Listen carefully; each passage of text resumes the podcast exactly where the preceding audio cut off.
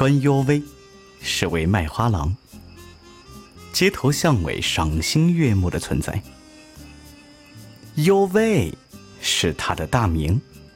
由于出生时别人家孩子都是一戳就哭，他却是来者不拒的抱住手指，咯咯的笑着。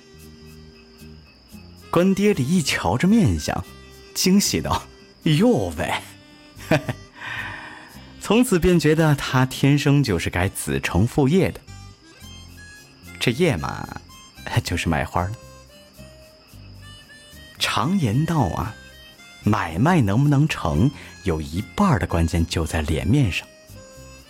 卖货要先会卖笑，人家看你讨喜，才愿停步听你说辞，最终光顾你的货。关幽微显然是把他的天赋发挥到了极致。他笑时啊，眉眼弯弯，嘴角有个浅浅的梨窝，憨憨甜甜，给人一种忍不住亲近的感觉。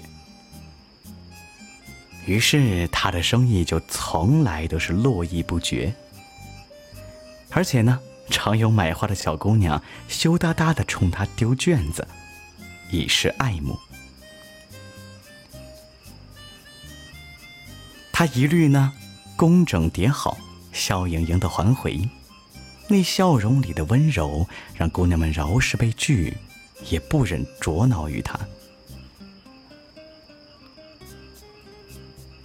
这日，哟喂，收拾完货架，预备打道回府，迎头过来一顶轿子。微风过巷，恰巧撩开侧帘一角，看到轿中人面貌的那一刹那，哎哟喂，多年如一日的笑容骤然凝固在脸上。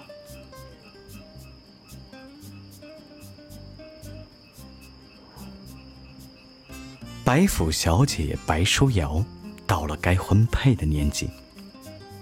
府上三不五时有求娶的公子来拜访，白老爷正忙的是焦头烂额，却发生了一件更让他焦头烂额的事情。府上啊，闹鬼了！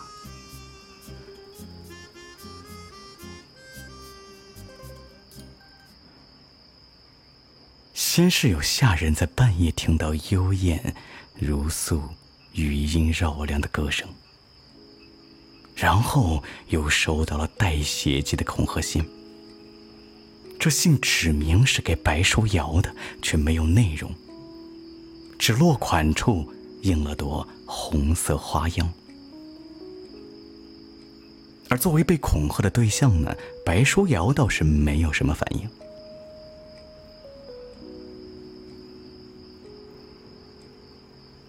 他抬了抬那双毫无波澜的眼，淡漠的看着白老爷捏着信，朝着在屋里转圈圈，口中还不住的喃喃说：“，哎呀，这又是大半夜鬼哭狼嚎，又是带喜的信，该不会是真的有鬼吧？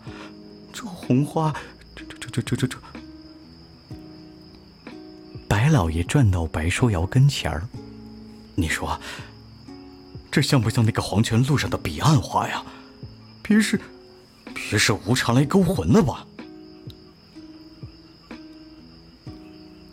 白书瑶瞥了眼那个还原花瓣儿不以为然。从来都是人吓人，没做亏心事，怕什么鬼上门啊？白老爷被噎到了，嘴角不住的抽搐，没再多言。但闹鬼的事情还是不胫而走。谣言传得人心惶惶，求娶的公子生了望而却步的想法。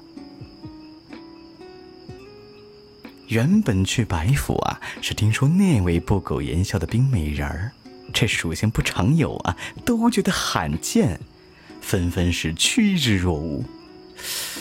可现在这种沾染了鬼怪。呃，自然又是纷纷避之不及。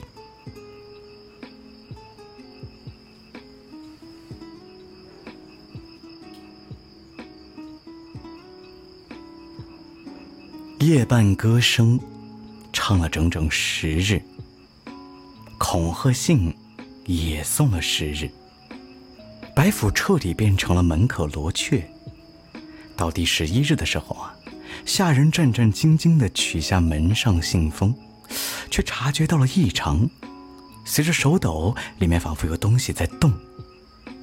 这才发现今天信封里有个古怪的凸起。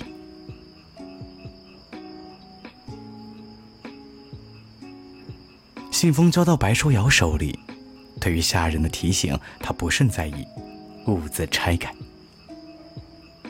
信封里竟然是一枚小小的糖豆。白书瑶眼中忽而起了波澜。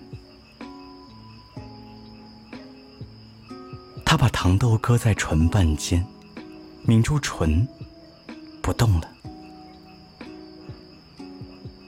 下人被这莫名森然的气氛吓得一凛。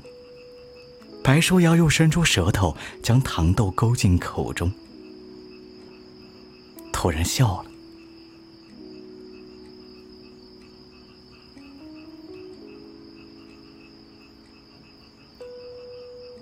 白书瑶儿时有过玩伴，隔壁卖花叔叔家的阿关哥哥。自己打小生的是白嫩软糯，又是庶出，经常受人欺负。只有阿关待他好，帮他打退欺负他的人，真心实意的帮助他，照顾他。阿关呢？总是一张春风和煦的笑脸，好像从来没有烦心事儿。但他知道，其实不是这样的。他曾经看到阿关把糖咬在牙间，维持着一动不动的姿势。他好奇的问：“这是在做什么？”阿关咧着嘴对他说：“嗯。”你看这像不像是一个笑脸？爹爹说过，生意场上伸手不打笑面人，可人不可能总是笑的呀。哦，所以我想了个招，来练假笑。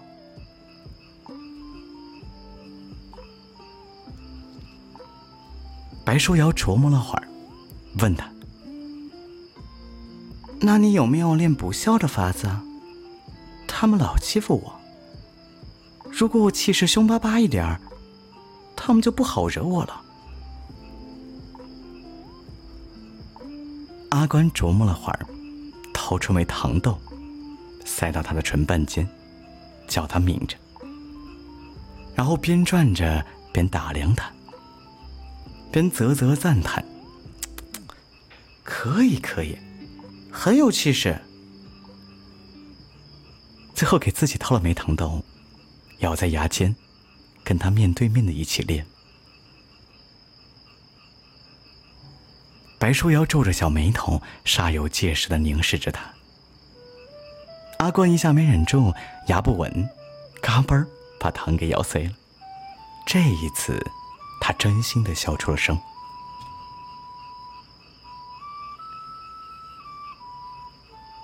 白府东墙下。立了个清冷疏离的身影。白书瑶在等人。那个味道熟悉的藤豆里，藏了字条。约他酉时三刻，在东墙下见。月上柳梢，一道人影飘然落下。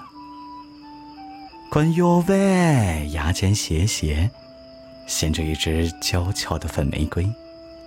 眼中含情脉脉，白书瑶心中好笑，出口也带点揶揄：“阿关哥哥还是这么聪明啊，知道些闹鬼的招数，让别家公子吓得不敢来求娶我。”